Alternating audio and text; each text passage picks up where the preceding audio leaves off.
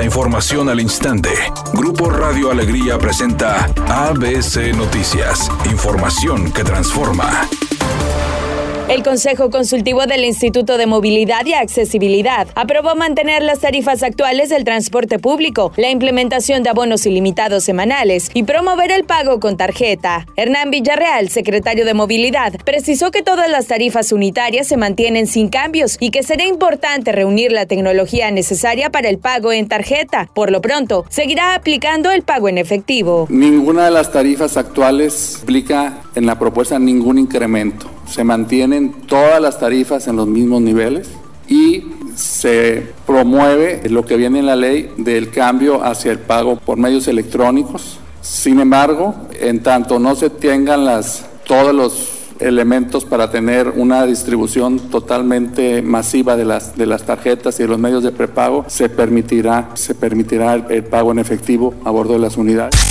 Autoridades de protección civil informaron que ya se controló el incendio registrado en las faldas del Cerro de las Mitras. Desde temprana hora, elementos de bomberos de Nuevo León y protección civil estatal y municipal de Monterrey, así como personal de servicios públicos y de la policía del municipio, realizaron las labores de combate. De acuerdo al reporte, se envió apoyo con ataque aéreo para el incendio y hasta el momento se desconoce la causa que lo originó. El presidente López Obrador informó que el 30 de abril concluye el Plan Nacional de Vacunación contra el Coronavirus. Después de esa fecha, dijo, los rezagados podrán acudir voluntariamente a clínicas y hospitales del sector salud para recibir la dosis que les falte. Asimismo, dijo que una vez que lleguen a México, las vacunas que ya fueron compradas se inmunizará a los niños mayores de 5 años. Que les pagamos por adelantado, que no los entreguen con vacunas para los niños, para empezar la vacunación con los niños, con las vacunas adecuadas. Editorial ABC con Eduardo Garza. Los municipios aumentaron el perdial este año hasta en un 100%. La gente está respondiendo en el pago. Monterrey ha recaudado en tres meses más de 1.100 millones de pesos. Escobedo 135 millones de pesos, 36% más que el año pasado. Santa Catarina 129 millones, Guadalupe 293 millones. Pero ahora hay que invertirlos en calles, avenidas, alumbrados, seguridad. No se les está viendo nada. La gente responde con el pago. A los municipios les corresponde responder en atención y servicios, ¿a poco no?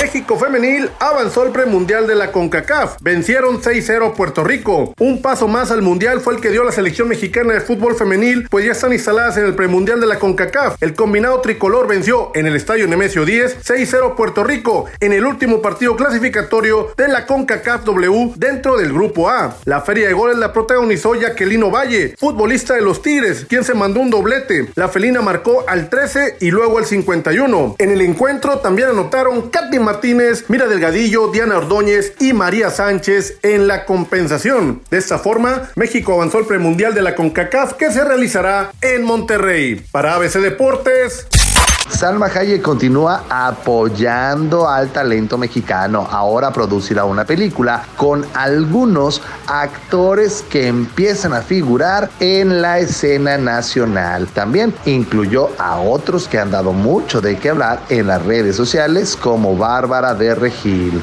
Se registran 35 grados en el área metropolitana con una sensación térmica de 38 centígrados, cielo completamente soleado, sin probabilidad de lluvia hasta el momento. ABC Noticias, información que transforma.